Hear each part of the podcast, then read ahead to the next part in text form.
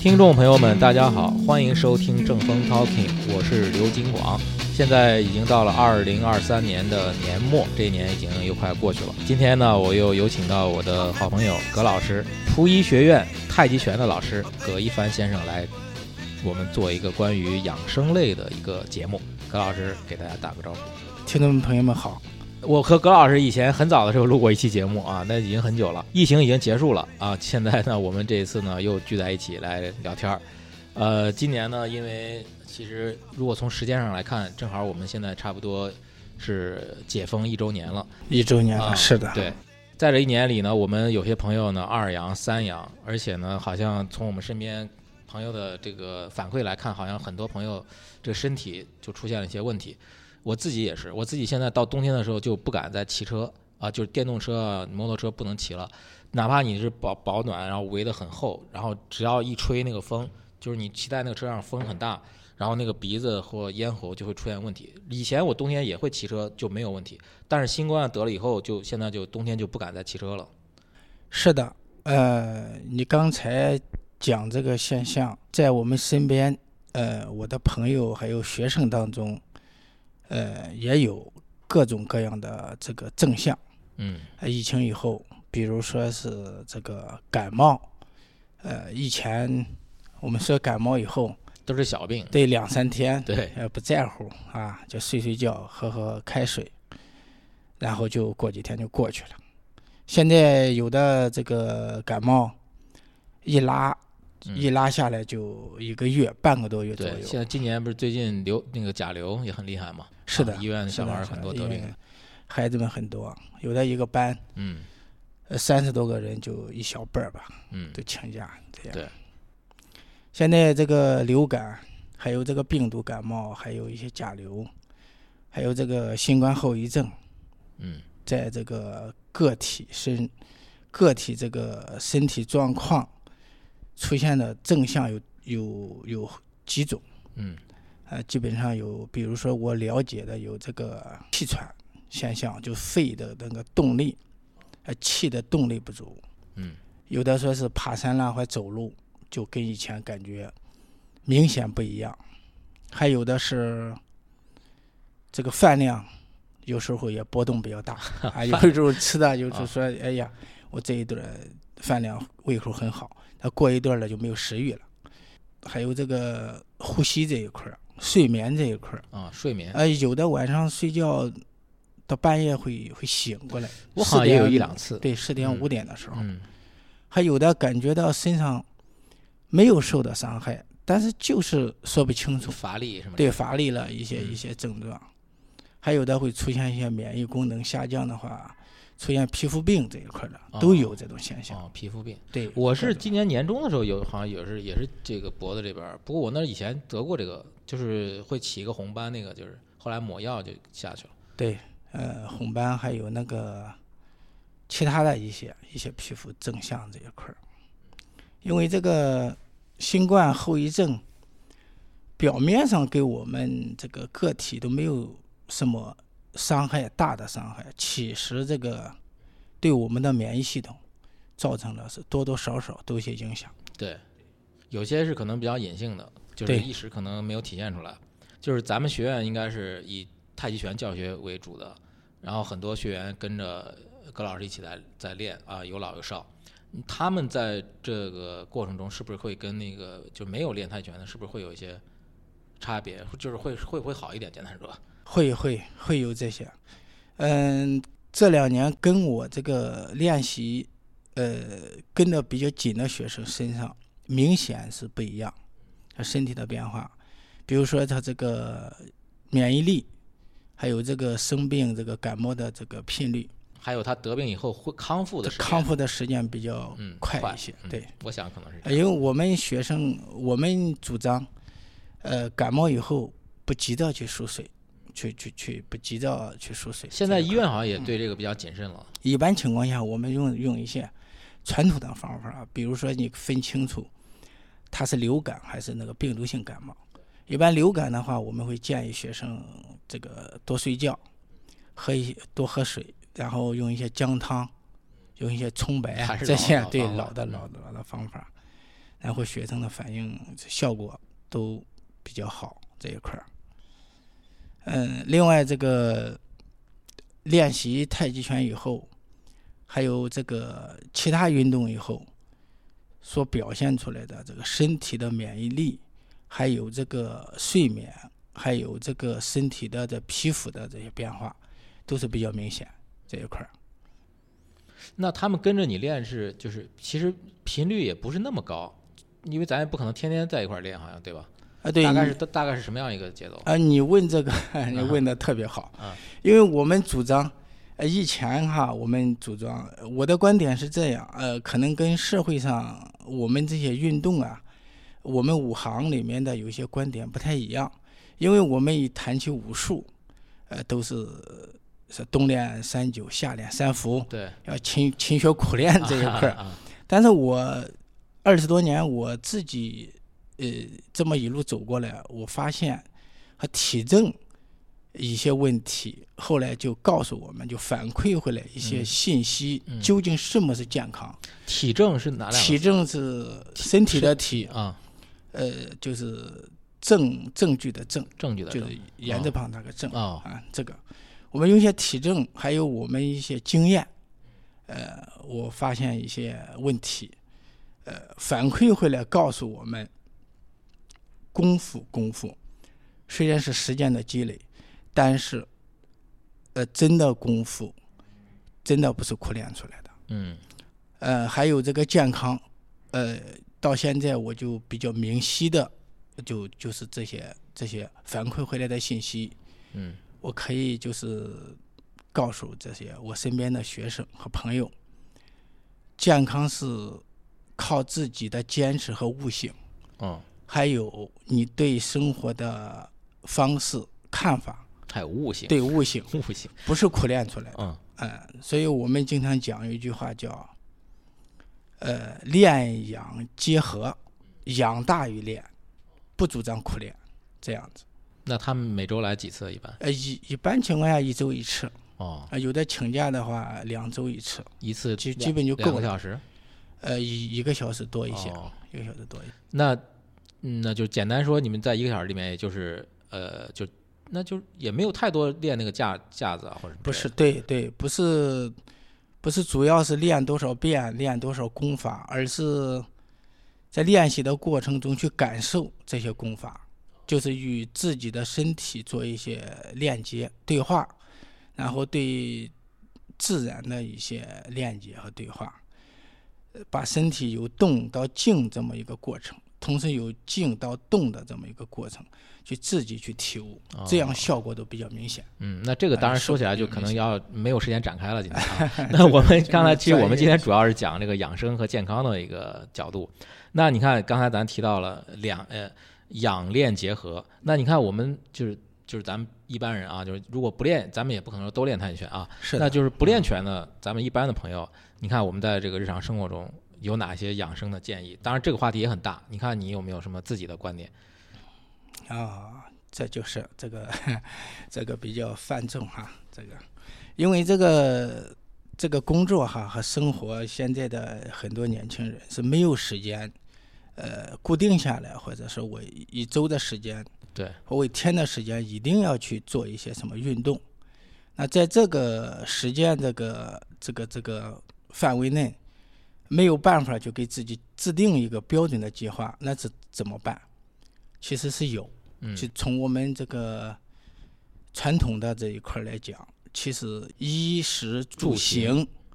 包括吃饭睡觉都是养生。对，如果你从个人个体的话，对这一块有所关注、有所这个感悟的话，是能够对自己的身体有一个保障的。对啊、对，比如我们，呃，平时的时间晚上，比如说我们下班回来都比较累啊，匆匆忙忙的累，再加上晚上一些应酬，一些应酬，或者是必须的一些要做的一些事儿，然后到晚上睡觉的时候，差不多到十一点了，对吧？睡的就比较晚对，那我们怎么办？我可我们可以提前半个小时，嗯，尽量比如说十一点，我们提到十点半。但有一个小方法，也是大家都都基本上都知道，晚上泡泡脚，啊，这个很好的一个方法，养生的方法也。很简单。对，很简单。然后睡之前把窗户打开一个缝隙，嗯换一下空气。然后睡觉，你决定要睡觉的时候，再把这个窗子关上，哦，这点让外边的新鲜空气一定要进来。因为我们冬天的时候，我们的意识，这个在我们的意识里，都是觉得啊天冷，我们要把窗子紧闭。嗯其实这个理念是是是是错误的。啊其实就无论是热还是冷，空气流通很重要。嗯空气流通是非常重要。另外来讲，我们尽可能的养成一个习惯，比如说要睡觉了，把手机关掉，对。或者是不带到卧室里面。我现在的就很多年啊，轻的，我现在也有意识这样的，嗯，在睡觉的时候往那一躺，还有要不要再翻个视频，要不要看一个东西一西？看一两个小时过去了。对，一看一下子，如果自律性不够的话，就就一看时间就很晚。另外，睡之前要白开水，啊可以要喝上一杯两两杯的水，作为晚上因为身体你要有一个水分的保证嘛。嗯啊，最缺水的时候，往往是我们早晨起来睁开眼那一刻，就身体的缺水，因为在你睡眠的时候不可能去补充水分嘛。啊，那饮食方面呢？饮食方面建议就是植物多样性，植物冬季的话，嗯，当然这个我在这里讲这个不是提倡素食主义，因为我一直呃提倡的是荤素搭配，但是一定是植物要多一些，植物性蔬菜水果要多一些，那以前是没有这个条件，现在应该是还可以了。基本上都能做到。比如说我们做一些搭配呀、像冬季的话，白菜、萝卜、芹菜、菠菜啊，就这一天的这个饮食量的摄取量的植物，尽可能有这个十十五样以上，嗯，这是保证，真的是保证健康的一个、一个一个。也包括应该也包括豆类吧，什么之类的。豆类的话是啊，包括豆类，但豆类在冬季的话不赞成摄取量太多。哦，不对，还有这个讲究。对，有，因为这个我自己的身体，因为我有时候我们身边的学生有各种各样的问题嘛，嗯身体，比如说我我们现在的学生有从孩子这一块讲，嗯，五岁、六岁、八岁、十几岁都有，有脾胃方面的，哦有的这个脾胃比较弱，孩子吃完东西推不动，哦晚上睡觉的时候晚睡，他就是就迟迟就是翻来覆去的要要需要一会儿时间。嗯需要一段时间。还有的孩子这个寒凉身上的鼻炎啦这些症，然后我们就主张孩子吃饭的时候跟这个家长沟通，包括我自己也做一些这个饮食方面的去试验，嗯，就就从自己的身体去对。可以试一试。但是这两个月我身体收益很大，啊就我现在，比如说我去菜市场，我就现在看到的不是啊，这个叫什么菜，这个叫什么菜，就我的意识里面不是说单个的，我们去一定今天我就买这个菜，就我喜欢吃的什么菜，不是这样子。我到菜市场以后，我尽可能就是从各种菜都挑选一些搭配起来，搭配起来，将近一天的搭配要十五种以上。嗯然后效果特别明显，就身体的那个那个生命力，还有那个力量充沛的那个身上那个力量，嗯跟以前是不一样的。所以说，我就告诉这个听众朋友啊，们，你更强调是植物的这个对植物的饮食的多样性，这是一个很好的一个一个，特别是我们身体当你的免疫力出现问题的时候，特别我自己感觉啊，因为我们现在生活条件都比较好了，吃肉呢、喝奶啊这些营养其实方面是不不不缺的，主要是对是，反而可能是有点过剩，对营养过剩。对你你说这个非常好。对，现在不是有时候跟朋友聊天的时候，我们经常就是讲到这一块儿嘛。现在的人不是营养不够，是营养过剩的问题。怎么去在体内转化，让它很好的消化吸收？对，就你吃进去的这个食物，怎么变成你你的身体健康的一部分，这个很重要。嗯，那那就是会有一些问题，就转化的不是那么好。对，所以我们提倡植物食物多样性，啊，以水果作为搭配，蛋类和肉类只是作为补充就够了。哦，啊，是这样。水果你也觉得没有那么重要是吧？水果维生素含量比较高，比如苹果，苹果里面含有含有我们身体所需要的多种维生素，呃，就一个苹果，相当于就是半个鸡蛋了。在我的观念里是这样，但是在别人那里，对，当然不是从呃营养的角度。对对，会不会这样这样这样认同？啊，另当别论了。那还有刚才说这个呃，现在有吃和睡，那还有这个其他方面。另外来讲，就是也是比较我们所要重视的，就是这个心境这一块儿，因为现在的这个工作吧，生活城市化，特别是压力都比较大。对，那就很多人我们在一块儿关注的时候，我们发现，就是一个人，不管是他在群居的时候，还在他是独居的时候，他的内心是很难真正静下来，也是造成身体各种各种，就是说各种亚健康的一个一个一个重要的一个因素。一个因素，因为你的心静不下来，你的身体就不会就做不到这个健康保证。心就我们经常讲心嘛，这个很重要。那这那这个静下来可不是一那么简单的，我觉得对于现代人就来说，是其实人人都能静下来，只是你关注的自己的内心去关注的就够了。比如说你听听音乐，或者你喝喝杯水，就哪怕看个电影、看本书，或者看看看书、练书法，就能让自己静。啊，我自己是看书比较多啊，所以我我自己看书的时候是会有那样一种感觉的。呃，这个是从这个全息生命观，比如说我们从饮食、睡眠，还有这个心心态，嗯，就是自己的心这一块儿，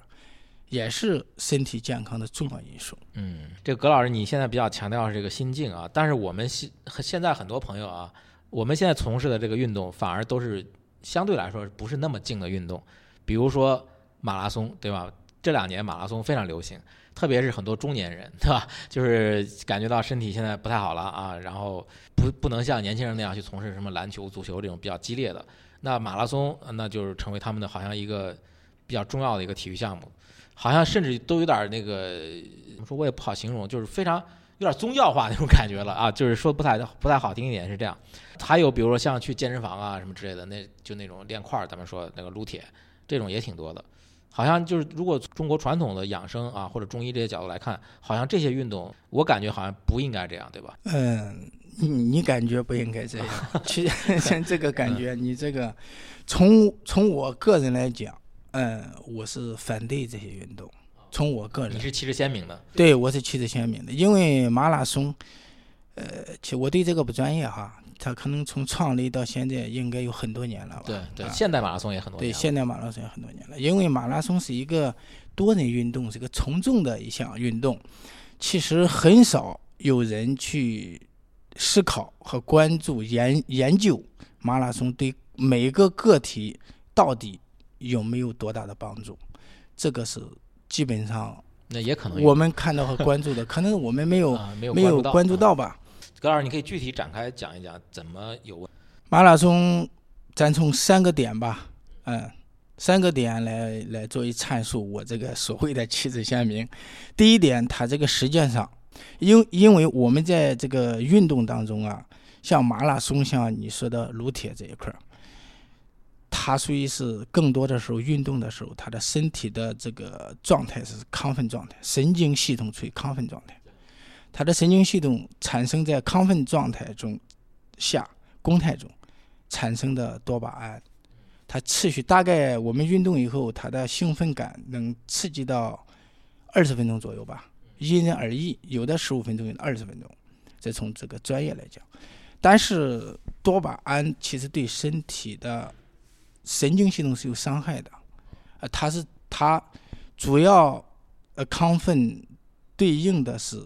交感神经，啊，它不像游泳、散步，像我们练这个静功，比如说导引、呃古法导引、太极拳、八段锦和静坐，它产生的这个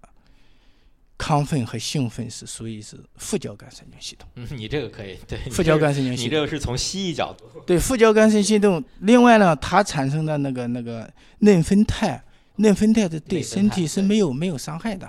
多巴胺对人身体的是能够上瘾，它是有个，就是说在你运动的过程当中，你关注不到它对你的伤害，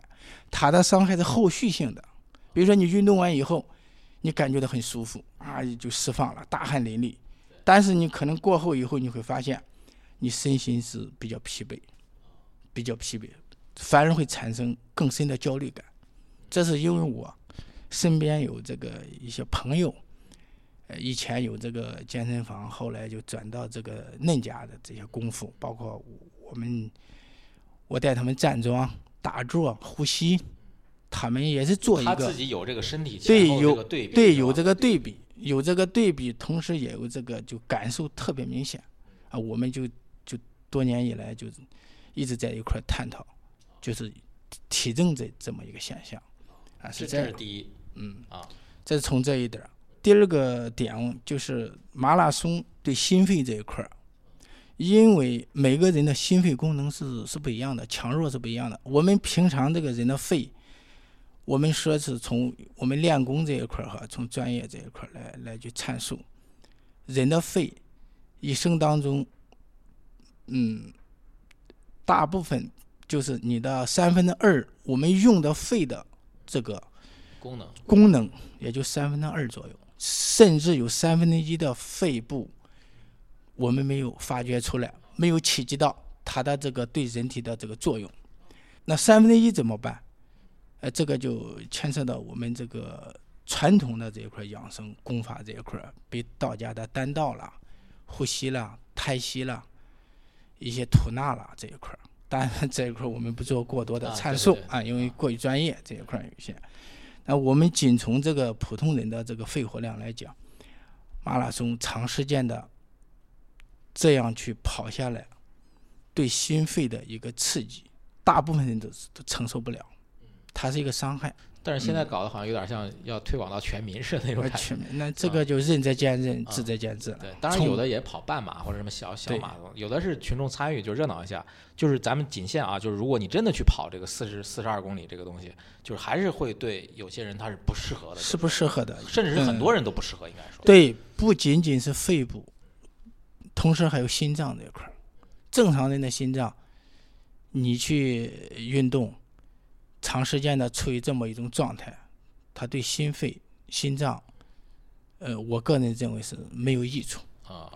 这也就是我潜在的对风险，潜在的风险。那第三呢？第三，马拉松跑完以后，你那些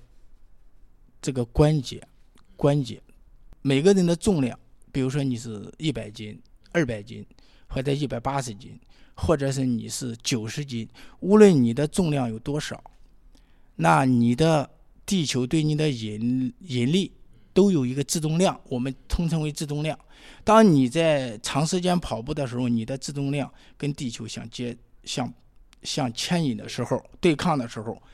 那你的长时间的跑下来，那对你的身体的关节都不是一个好的、好的、好的现象。这是外外在的啊，对，这是外在的，这是从我们从这个关节这一块儿，包括你的足。脚这一块儿，足部的这一块儿，踝关节这一块儿，膝关节。那撸铁估计这个应该道理是差不多的。道理是一样的，我们就在一块儿撸铁，就 就不再就不再不再重复了。对，重复这个事儿。好，高老师，你看你现在旗帜很鲜明啊。那你看你反对这些，那你应该提倡的，比如说你是搞太极拳的，练太极拳的，呃，教太极拳的。你这个就不用说了，你肯定是会说这个。但是你比如说，还是我刚才说的，咱咱就是一般的普通朋友啊，他不一定都要去练太极拳啊。那有没有其他的就是比较比较好的呃，嗯，我们日常化的，但是又是比较进阶的一个锻炼，就比刚才那些养生的那个要稍微要强度大一点。年轻人的话，我倒提倡游泳，呃，太极拳、游泳，这我是这两项我是比较提倡。它对身体的伤害几乎是零，也就是说没有副作用。但是有一点啊，你这个太极拳的练习，前提是一定要找对老师，一定要找对老师。游泳不太需要，对。对，这个一定要找对老师啊，这叫择择师，就选择老师为第一要嘛。从我个人经验来讲，呃，我倒提倡年轻人有时间的话，建议学一学打坐。静坐，包括这个站桩啊，静坐，包括练一些太极拳，嗯，对身体的这个帮助，亚健康的恢复，免疫力的提升，帮助是非常明显。嗯，但是这个这个观点一提出来，这听众朋友们会觉得啊，你是三句话不离本行，对，是吧？这个卖瓜的不说瓜苦。其实我是。截止到今年已经二十五年了，都已经啊，当年就是一头撞进来，包括自己坚持下来这么多年，其实内心很多感触，哎，所以有时候讲起来就会可能是职业病吧，啊，但是确实从这个健康来讲，传统的太极拳还有我们的呼吸静坐，对我们的身体亚健康帮助是非常大。那这些，你比如说，就像你说要择师，但是有些如果啊，如果我们通过网络上的一些视频资源啊，这些学一些简单的，你应该也足够了吧？我想。这个不够不，够这个 这个 这个是这样，呃呃，学一些东西，想学好的话，视频是不够的，呃，包括书本、视频，还有一些这些断面的一些是不够的，因为有些东西你看到了未必是真的，你听到的也未必是真的啊，是这样。行，那这个是，其实这个有点岔开了啊，咱因为咱今天主要关注的是养生和健康的话题。我现在还有一个问题啊，因为这个我自己现在也有这个，就是我自己也吃，平常吃一些那个维生素 B 啊，这个补充补充这个维生素，就是还有现在今年特别流行这个益生菌，现在推出了很多牌子啊，我看有些卖的还很贵。我不知道你对这些就是就这一类的养生品啊，或者是特效药啊，就应该算保健品吧？保健品、特效药品这些你是怎么嗯看的？啊这个这个怎么讲吧？也是个老话题，其实。对，是个老话只不过现在有些新东西出来了。对啊是这样，嗯、怎么讲吧？呃，我要讲出来，可能 有一些人会会骂我，不高兴。呃，那就想到哪儿说哪儿吧。嗯、因为我我的观点只代表我个人的观点。嗯、一家之言。嗯、就是就说这话就是好像对说不好听的话了。对，因为从专业方面来讲，这个我不专业，也不是医生这一块儿。但是从我个人来讲，养养生的角度来讲，我认为这个保健品的作用不大。呃，自古以来，这个天下啊没有灵丹妙药，啊、急功近利的灵丹妙药，呃，从社会层层面来讲，是做一个商品的价值存在，做一个商品。呃，但是从对每个人的健康程度来讲，保健品就是一种食品，我认为就是一种食品，不具备改变你身体的健康的重要因素。呃，我们讲，呃，什什么才是身体的重要保证因素？老生常谈，太阳出来的时候，我们也起床；太阳落山的时候，我们也收工。我们该吃饭的时候吃饭，我们不挑食，我们多样化，我们心态放放平，我们该睡觉的时候睡觉，该喝水的时候喝水，这是老祖宗几千年来流传下来给我们最宝贵的经验。但它就因为宝贵，在现实生活中，很多人往往视而不见，去在社会上去商品在这个市面上追求一些科技呃科技狠活儿，对，很高科技的东西。哎，这个这个药出来了，哎，这个好，这个药水好，这个这个保健品好，哎，这个食品好，有吗？灵丹妙药没有，几千年都没有。啊，你去，你用智慧的这个这个心态眼光去看待万事万物，你就会从万事万物背后发现它的悟性，然后来用智慧指导你的生活、你的作息、你的健康。因为你的健康在你的手里，不在医生手里。我今天发朋友圈，今天早上发了一句话，呃，是这样的：世上没有灵丹妙药，把健康当做滋养你的身体，而不是让药物来滋养你的身体，来拯救你的健康。不是用药物，不是用保健品，不是用一些产品来